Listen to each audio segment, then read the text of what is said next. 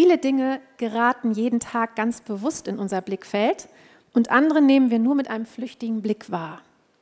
Hast du schon mal darüber nachgedacht, wie viele Arten von Blicken es gibt?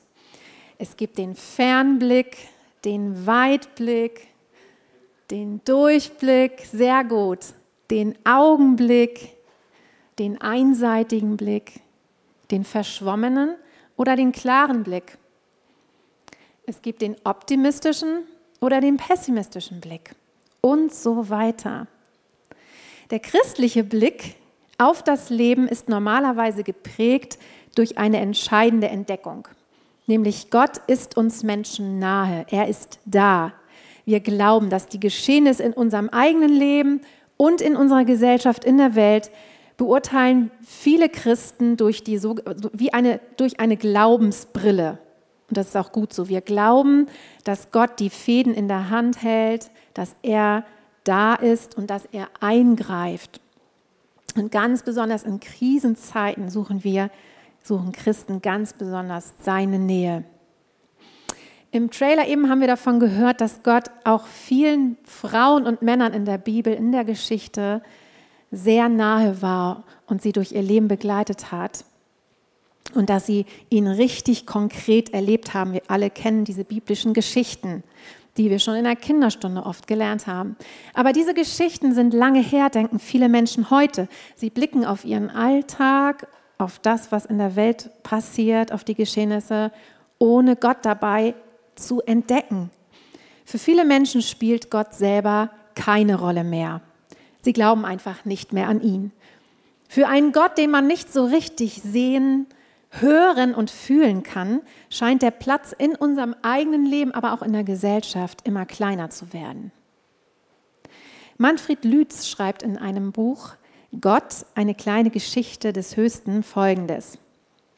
Wer wirklich an Gott glaubt, lebt anders als der, der nicht an Gott glaubt. Dennoch sind viele Menschen nicht immer konsequent.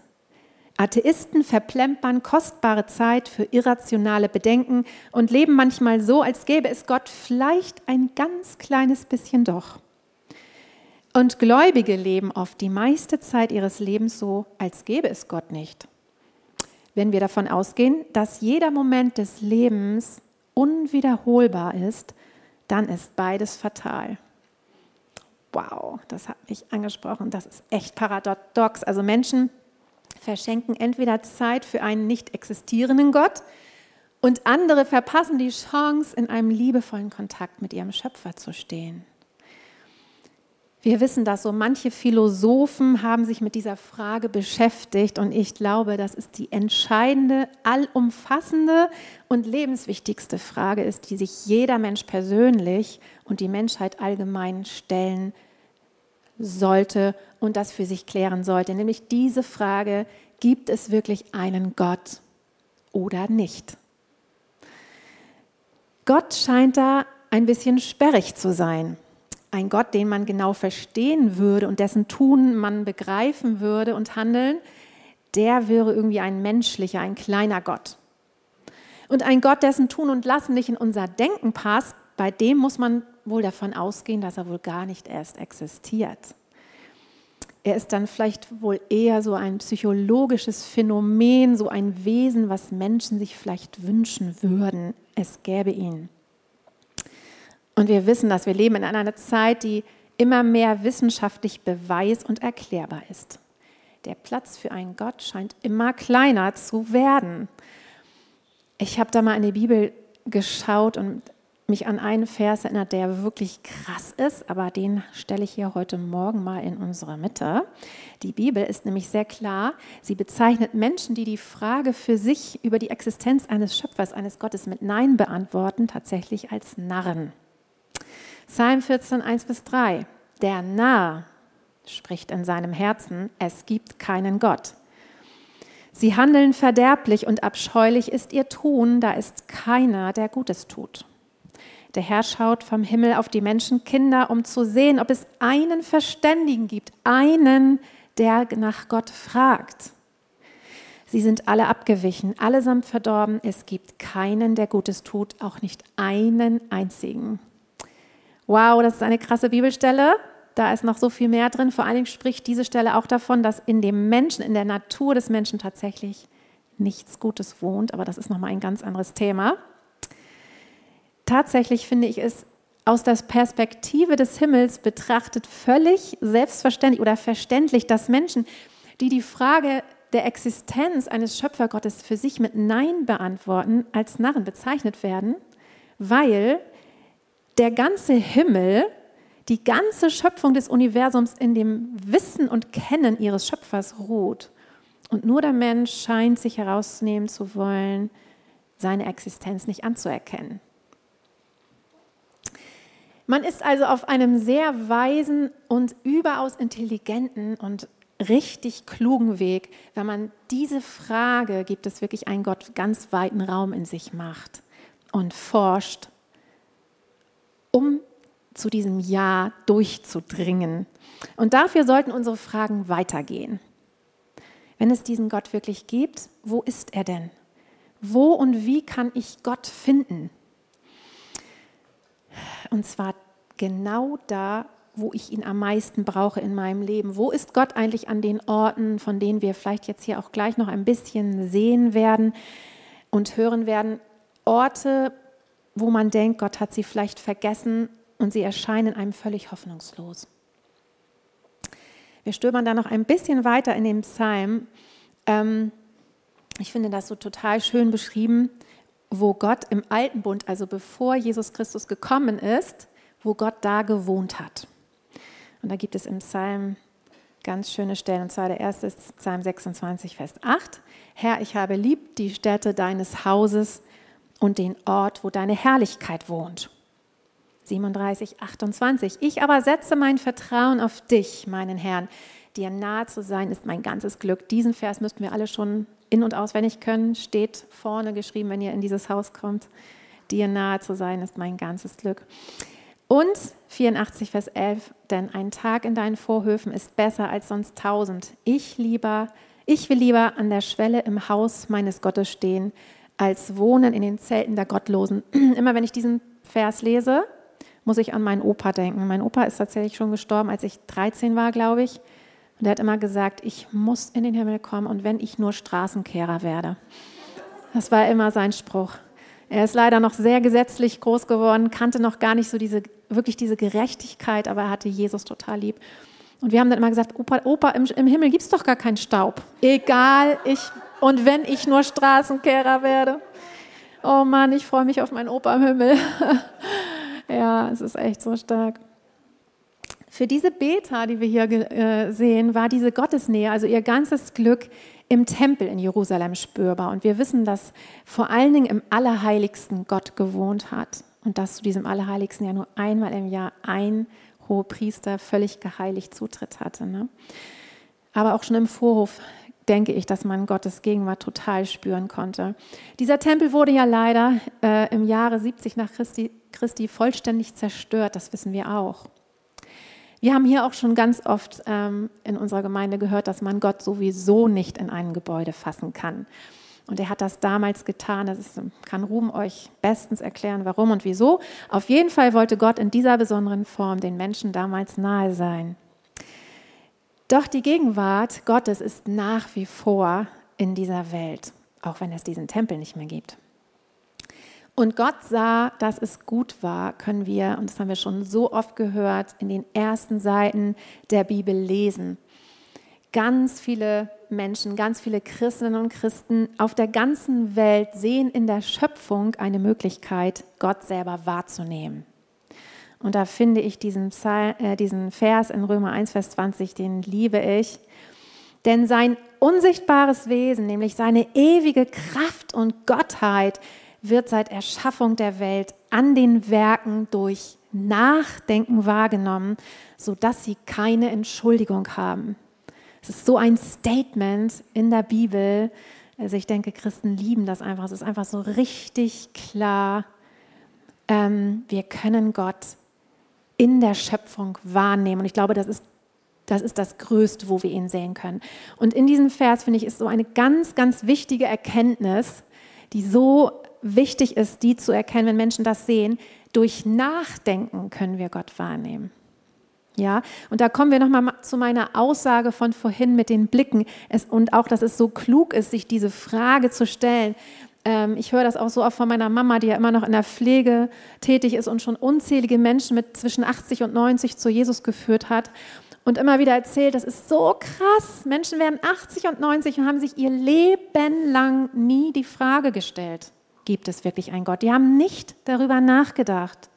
So also ich kann es gar nicht fassen irgendwie. Ich habe da schon als Kind drüber nachgedacht und bin auch nicht davon abgewichen irgendwie. Und ich kann das immer gar nicht fassen, dass Menschen tatsächlich durch ihr Leben gehen, bis sie 80, 90 werden und nie darüber nachgedacht haben und so richtig nachgedacht haben, bis man zu einer Schlussfolgerung kommt. Also Hammer.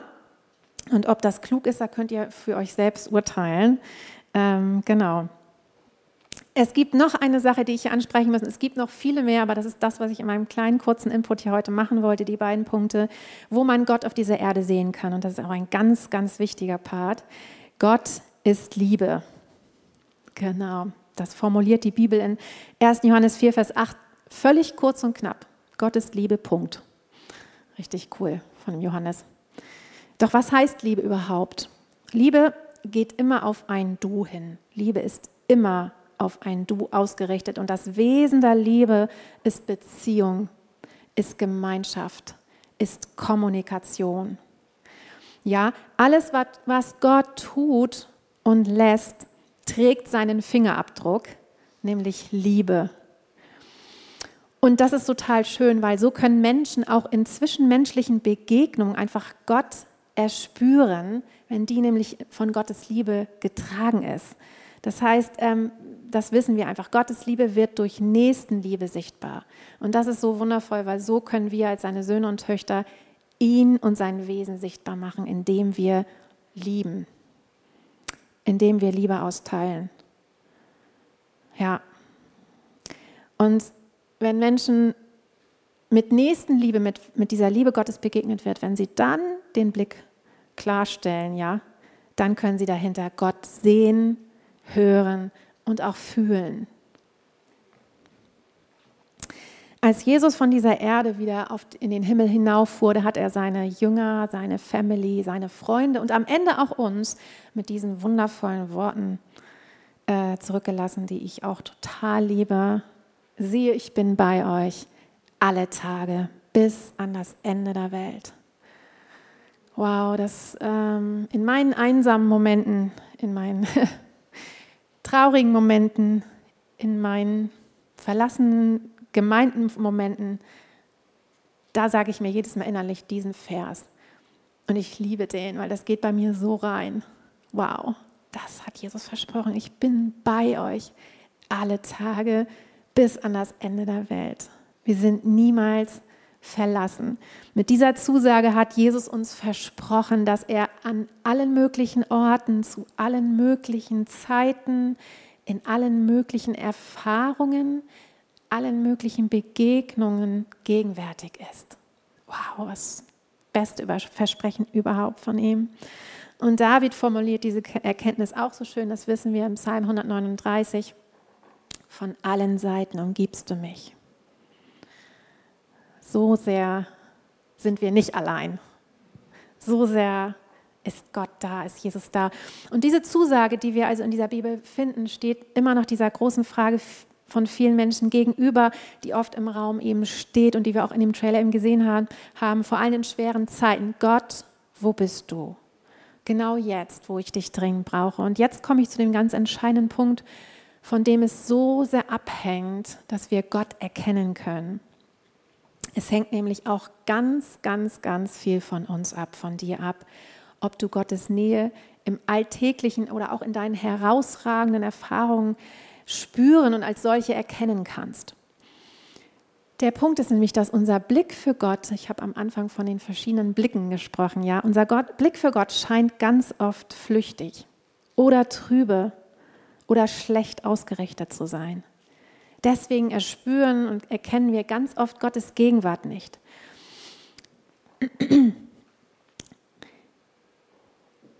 Ich finde das so grandios, weil Gott uns so sehr daran beteiligt, ja. Wenn unser Blick auf die erlebte unsere erlebte Wirklichkeit könnte verändert werden, wenn wir unseren Blick auf Gott und für Gott schärfen würden. Ja, wenn du nämlich davon ausgehst, dass Gott da ist und bewusst mit ihm rechnen würdest, dann würde sich dein Erleben komplett verändern. Du würdest deine großen und kleinen Krisen und äh, Freuden ganz anders wahrnehmen. Wer sucht, der findet, steht in der Bibel. Den kennt fast jeder Mensch, auch Menschen, die Gott nicht anerkennen oder ihn nicht äh, kennen. Und ähm, das ist so wahr, weil Gott wird sich niemals vor uns verstecken. Das ist völlig klar, ja. Ein Nachdenken, ein klarer Blick, der Hauch von einem Suchen reicht aus, um ihn zu finden. Und ähm, ich habe darüber nochmal nachgedacht. Ich gehe da jetzt nicht weiter rein. Ich finde, ich glaube, da ist irgendwie so was ganz Kostbares drin ähm, in diesem Finden.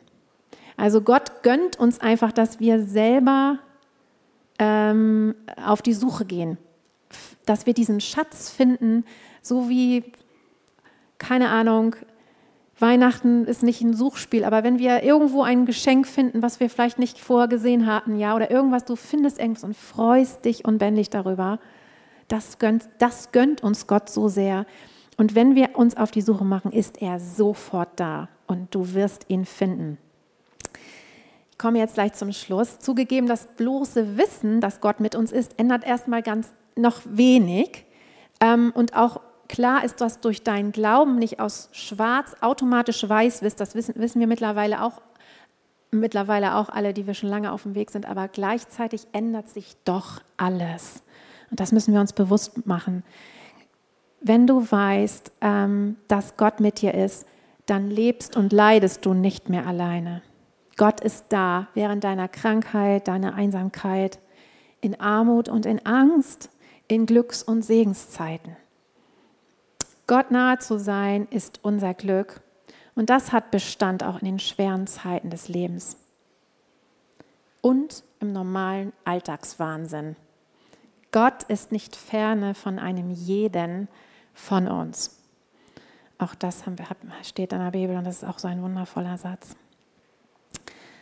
Genau, und das wünsche ich euch total, dass ihr das mitnehmt und auch weitergeht, wo ihr vielleicht Menschen kennt, die Jesus noch nicht kennen, dass ihr das einfach mal so in euren Herzen bewegt und weitergebt. Es ist so einfach, Gott zu finden, wenn man seinen Blick schärft und einfach mal davon ausgeht, es gibt wirklich einen Gott.